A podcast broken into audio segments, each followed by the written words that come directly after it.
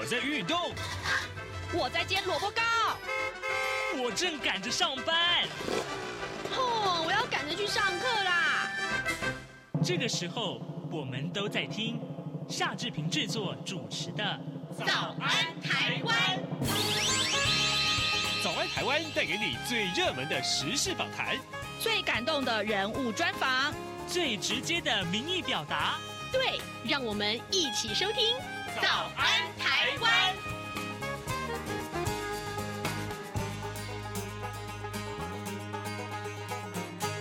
早安，台湾！我是夏志平。今天是二零二三年的十月三十一号，星期二。很快很快就到了，来到了十月底了啊！来，呃，今天我们要为您连线的是美国白宫之一呃美国之音的白宫记者黄耀毅。呃，耀毅每个月呢都会跟央广早安台湾连线一次啊。我们希望今天我们待会儿跟耀毅的连线上面。一一起来讨论有关于最近最热门的国际要闻了，那就是以巴冲突这件事情。事实上，呃，从广泛的定义来看，以巴冲突，呃，是不是也跟台湾有有这个地呃相关的一个情况有影响啊？呃，待会儿我们请耀义为我们来解说。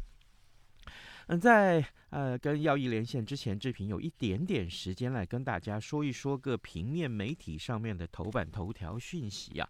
首先，我们看到的是，呃，《中国时报》和《联合报》同样一直是持续关注的所谓的蓝白合这件事情。呃，昨天啊，昨天呃两党有很重要的会面，那会面的结果今天都放在头版头条上面。只不过双方的这个呃报道的角度有一点点不一样。我们先来看看《联合报》的内文，头版头条的内文。国民党、民众党的政党协商会议昨天登场啊，由两党的主席朱立伦还有柯文哲针对两党合作会商，历经了一个半小时的闭门会议，双方共同发表了四点声明，聚焦的呃有有三点是在他们的双方的理念呢、还有政见以及立法委员的选举。但是呢，并没有决定总统人选的方案。那么在会后，媒体询问说，能不能同意柯侯，也就是柯文哲和侯友谊两个人在同一张选票上呢？柯文哲的回应是说，双方如果有个公平的、可以接受的合作办法，他可以接受。但是呢，呃，柯文哲也强调，今天不能在当事人，也就是指的是这个呃呃国民党的总统参选人侯友谊缺席的情况之下来搞定。那么朱科会之后，朱立伦随即就呃赶往另一个参会上面，而且接受媒体的联访。那侯友谊表示说，他在会前会后都和。朱立伦保持联系啊，也有共同的目标跟方向，期盼政党合作全心全意可以完成政党轮替。在这一局的总统级政党轮替，我不会缺席，我就是指侯友谊他本人。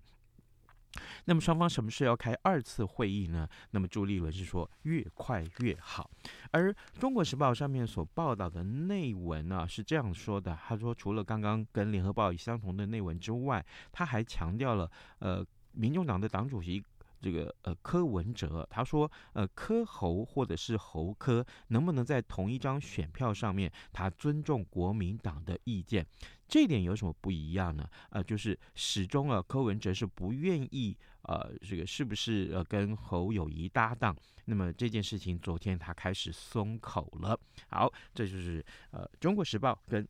联合报的头版头条为您关注，都是蓝白合的昨天的这一场会面。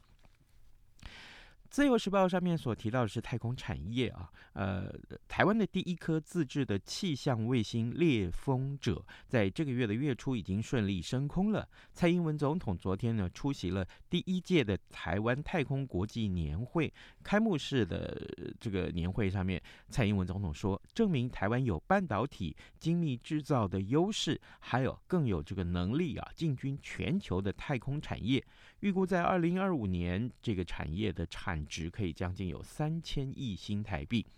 蔡英文表示说，二零一七年福卫五号升空了，二零一九年，那么福卫七号也升空了。在十月九号的时候，猎风者卫星升空，那证明台湾是有半导体跟精密制造的优势啊，也这个具有大型科研系统运作的能力。这是今天自由时报为您关注的头版头条讯息。现时间早晨的七点零五分十二秒，我们先进一段广告，广告过后呢，我们马上要跟耀义连线喽。央广每周四晚间九点半到十点播出的《这样看中国》节目复查时间，感谢听友长期的收听与支持。由于众所周知的因素，复查目前无法主持，因此特别情商从事出版工作多年，曾荣获二零一九台北国际书展大奖编辑奖，目前担任左转有书书店店长的王嘉轩代班主持。各位听众朋友，大家好，我是王嘉轩，欢迎收听每周四晚间九点半到十点播出的《这样看中国》复查时间。多元角度、精彩丰富的节目内容，请锁定《这样看中国》节目。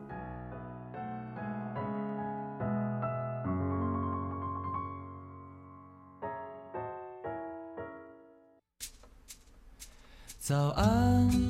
台湾，你正吃着什么样的早餐？吐司加火腿蛋，咬一口，然后收听中央广播电台。早安现场。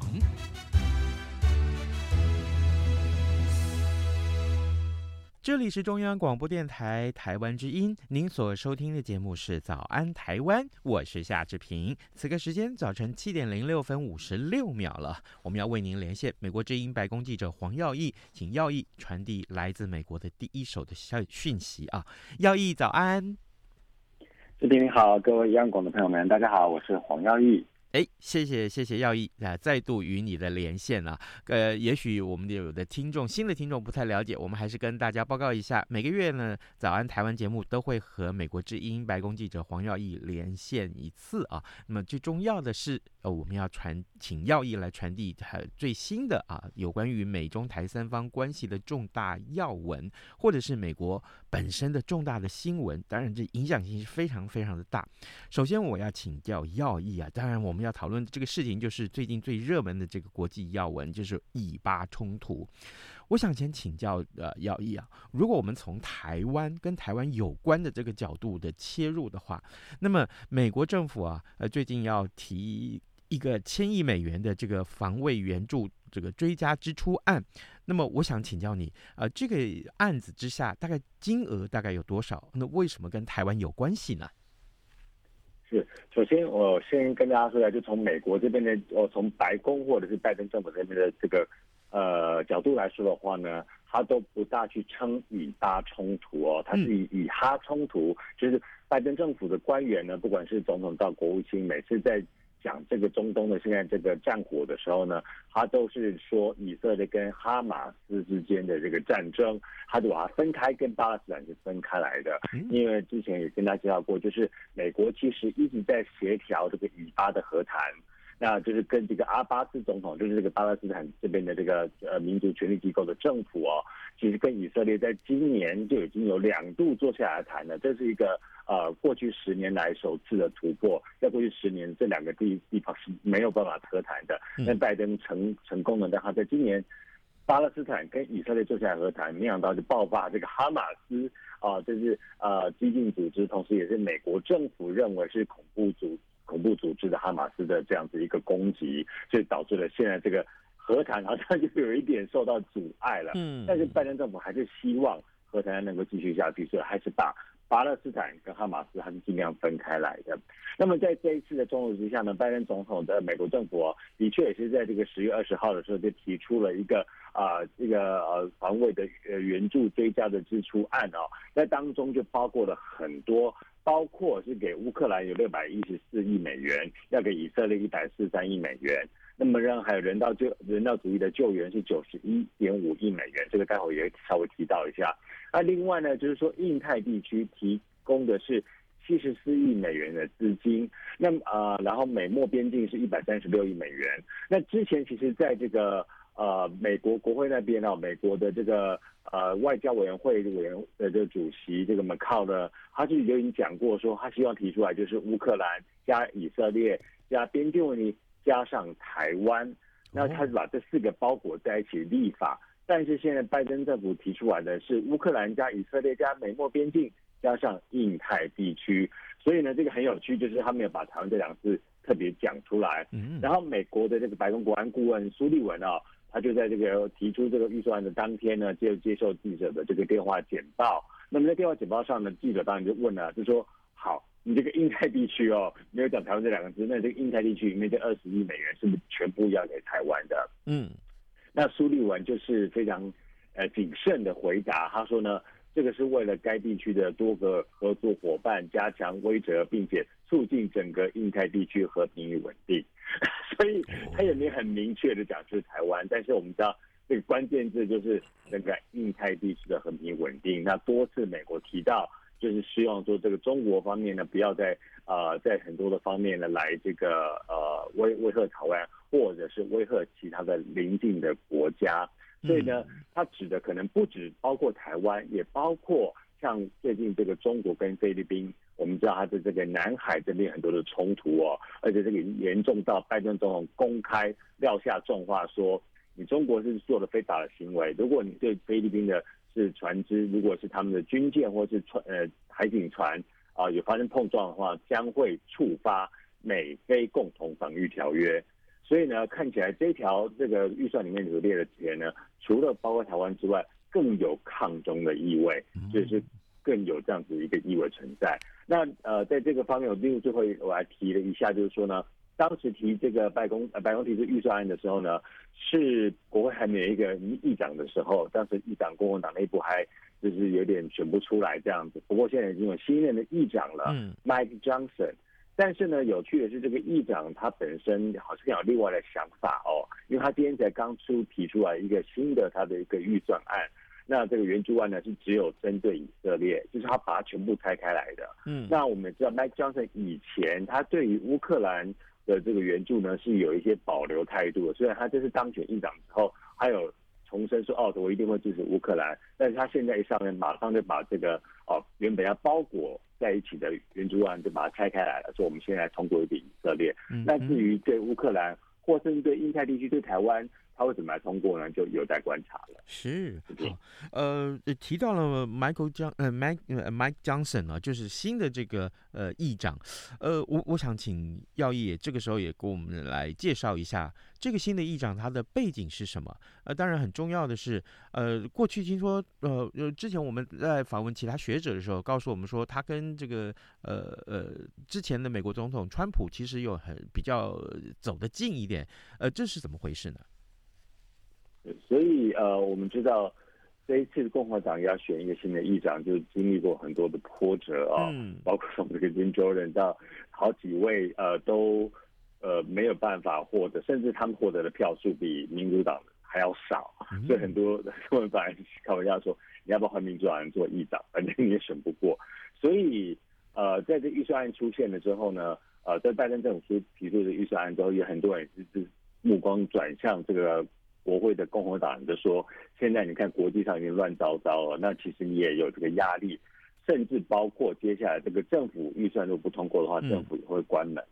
所以他有很大的压力，说他一定要出现一位议长。所以 Mike Johnson 其实一开始的时候呢，还没有受到那么多的一个支持。嗯，但是所以后来是他呃，在这个共和党内部这个党团的会议讨论了之后呢，共同推举他出来。原本还是会有好几票是跑票的，没想到。”居然是大家一起支持他通过了，所以连他自己都有点诧异哦。他说：“哦，今天我当选议长，但是我老婆没有在这边陪我一起祝贺祝贺，因为我老婆根本就来不及过来，因为他没想到他第一天就直接通过了这样。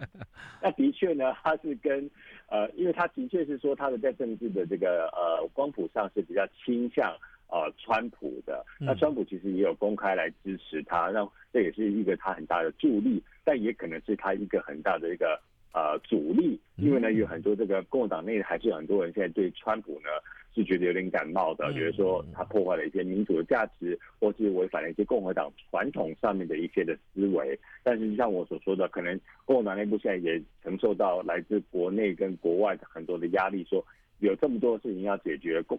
国会不能够再停摆了。那时候已经是没有议长二十天的情况了，所以他们好吧，那我们就先让这个 Mike Johnson 上台。嗯，但是呢，即使是如此哦，我们看到 Mike Johnson，我刚刚不是提了吗？他上台之后他。虽然他在一改他之前的说法，他就说哦，我们一定会支全力支持乌克兰。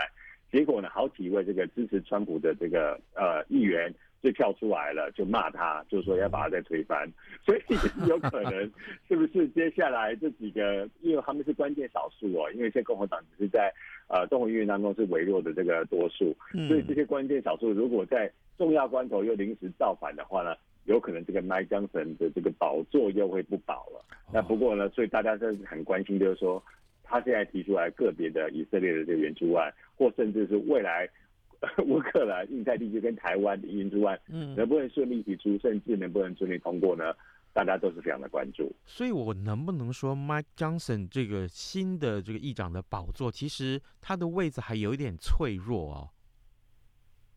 呃，应该可以说，就是他现在要想办法取得一个平衡吧。嗯，就是他当然民主党方面呢，民主党方他要取得民主党支持，但但是有可能就会导致说，如果他在议会法案当中得到民主党支持，就会像之前的前议长麦卡锡一样，就是呃，他为了避免政府关门，所以请民主党帮忙投票，让政府一个临时预算案能够通过，反而导致共和党内部的人不爽，尤其是这些这些非常川普的基本盘。非常的不爽，所以你怎么跟跟民主党合作，就是把它推翻的。嗯，那但是在这样的情况之下呢，你如果说去跟基本盘来做呃协调的话，也有可能导致说，你说，哎，为什么我这个钱要给乌克兰？为什么我这个钱要给这个印太或？但抗中可能是大家一个共识，但是一些细节方面呢，比如说要给台湾的一些的预算案或什么的，那。会有多少钱，或者要在什么情况之下通过，他都必须要寻求到两党的一个支持的话，那有可能就会就像当时麦卡锡一样，他会顾此失彼。我跟这边人合作，然后我就丢到这部分的人，那有可能就像我刚刚所说的，他的关键少数就有可能在关键时刻来跳出来。做他的阻扰，这样。嗯，好的，各位听众，今天早上志平为您连线访问的是美国之音白宫记者黄耀毅。我们请耀毅在节目中先为大家来呃解说了一下，呃，刚刚呃志平呃这个志平所说的就是长久以来在台湾也许看待的是这个以巴冲突这件事情，但是耀毅告诉我们，其实在美国呃有一个呃跟台湾不太一样，或跟这其他媒体不太一样的这个呃解说，应该是以哈冲突。至少这个观念，我们先获得了一些澄清。然后，另外我们也讨论到了美国众议院的新议长啊，呃，Mike Johnson。然后，当然，呃，这也是一个很重要的国美国国内的这个政情的一个解析。呃，耀毅，我想我们继续回到这个以哈冲突这件事情。呃，我一直觉得很好奇啊。呃，在以哈冲突爆发之后。我们一直看到了，呃，全球各个媒体上面都是从各个角度来切入啊。但是我很好奇，美国社会对于呃双方啊，呃以色列跟哈马斯这样的一个组织，或甚至于我们如果把它呃把哈马斯呃把提升到巴勒斯坦这个角度来看的话，美国社会的这个舆情或者是一般民众对于这两方的支持的情况到底是如何？我听说有很严重的对立，是吗？是的，所以呃，一方面就是看到最近有很多的这个呃抗议啊、呃，在美国各地发生。嗯。那有些是支持以色列，那有些是反对以色列。嗯。啊，那有些是支持巴勒斯坦，有些呃没有人支，没有看到支持哈马斯的，因为 基本上大家都还是认为哈马斯是一个这个呃就是比较凶残的一个组织。嗯。但是呃，有些人所谓的反对以色列或者支持巴勒斯坦他的角度出发点是说呢。今天哈马斯会变成这么一个仇恨呢，其实也是你们养成的，也就是说你们是呃多长久以来对于这个巴勒斯坦人啊的一个生活的压迫，或者是说侵占他们的屯垦区，或者是这个以巴和谈呢？因为我们知道美国还有国际上呢，呃，基本上希望抽这个和谈的一个做法就是两国方案嘛。那但是其实现任的这个以色列总理呢，内塔尼亚胡，他也是担任了很久很久的这个总理啊，呃，执政了很久。那他其实是呃，并不想要来执行所谓的两国方案的，那就是不想要让巴勒斯坦来建国。那在这个部分呢，其实我们就看到呃，在美国的这边的民情，就是有人认为说呢，当然他们也谴责说哈马斯的这个残暴的一个呃一个做法，但是他们也认为啊、呃，这个是。一个长久以来被逼出来的结果，嗯，但是呢，呃，我们也知道很多的时候在媒体报道的时候会比较简单化，那因此有些人就会被认为说，哦，那你就是支持哈马斯，或是你就是支持这个什么什么穆斯林或者什么什么，然后就会说这是一个宗教的什么，呃，就变成一个宗教的争论这样。嗯，那其实呃有的时候并不是这个样子。哦，那。在这个支持以色列的人呢，有些人也会认为说，没错，也支持以色列这个自我防卫的能力。那、嗯、但是也会认为说呢，啊，巴勒斯坦人可能也有他们自己需要生存的空间。那当然，也有人站在另外立场是说呢，今天没错，可能有发生这么多的这个事情来导致哈马斯这样组织的诞生。但那也是你巴勒斯坦人容忍的结果，所以我们就开始有不同的说法，然后非常多的细节、不同的看法跟角度在这个方面。但最近我们也看到呢，就是呃，因为我们知道说这个反犹主义啊，反犹太这个主义，嗯，你在西方国家来讲是一个非常严重的事情，就是在这个呃二次世界大战之后嘛，嗯，那所以其实。呃，我们看到就有一些影呃网络上流传的影片，包括像是在纽约这个大学的犹太裔的学生，他们在学校图书馆里面的时候，呃，就是有这个抗议者是反对以色列的，嗯，那他们就会抗议，就学生吓得把自己锁在反锁在图书馆里面，然后影片当中显示就是抗议者在外面猛敲门，然后要他们开门，所以也蛮恐怖的感觉这样子，然后就是很多的犹太人或犹太的学生，或者说我们在校园里面，或者在我们在社会上。好像都不是很安全，有可能会受到攻击。嗯、但同时，我们也看到，呃，台湾新闻也有报道，就是在伊利诺伊州，我们就看到有一个男子，他闯到一个巴勒斯坦人的家里面呢，他跑到人家家里面，嗯，然后用刀子砍那个妈妈，然后那妈妈跑去打电话去叫警察的时候呢，他就在客厅把人家的小孩多刀刺死，直接死在当场。所以你看，就是变成说，这支持跟反对的两方。都有这样子的一个很严重的冲突产生。当然，当然那个凶手后来也被逮捕了这样子。但是你想想看，一个妈妈自己受重伤的同时，她从打完电话一走出来，发现儿子惨死在客厅，而且是幼儿，那也这是一个非常恐怖的一个情况。所以现在呢，我们看到像白，包括像今天的这个呃十月三十号白宫的新闻简报会上呢，白宫发言人他就是试图说，呃，他的角色也是蛮辛苦，就是他替他。同时解释两方，他说：“我们不容许任何的仇恨在美国的社会当中啊，的被表现出来，包括反犹太人，嗯，但是也包括反穆斯林或者是反巴勒斯坦。他希望说呢，这样子一个仇恨都不不应该存在在这个社会当中。但是我们也会看到有些媒体呢就会说，呃，希望他们能够选边站这样子。那对白宫立场来讲，就是他希望能够居中，就是说。”大家都是好好的相处，因为你不管怎么样，你都是住在这个土地上的一个人，嗯、那你都有你的言论自由，就是你不能以暴力的方式来呈现，然后会呼吁说以和平的方式来来进行你的抗争，或者是表达你的意见。所以现在的确，美国社会对这个呃这个以色列现在这个中东战火呢，的确是点燃了一些这个呃非常多的这个辩论，还有甚至是一些比较呃暴力的一些冲突。嗯。对，真的，我我觉得，呃，暴力哈、始终是呃一个就是绝对要反对的一个价值啊。我们反对暴力，绝对是一个价值。但是，呃，在这个前提之下，呃，要支持哪一方，对，各有各的立场。有的人从历史的角度来看，也有人从呃这个国际社会目前。这个情况来看，所以真的，我我相信啊，这个呃，当然呃，要义的说法也增加了我们的一些见闻，告诉台湾的许多的听众，或是告诉啊、呃，真的收听早安台湾的听众们，呃，也许也许你身在其他的国家或是中国大陆，那你可以看得到，其实呃，在以哈冲突之下，我们看到很多多元价值的对立啊、这个是大家必须体认的事实。但是相互尊重是很重要的一个精神呢、啊。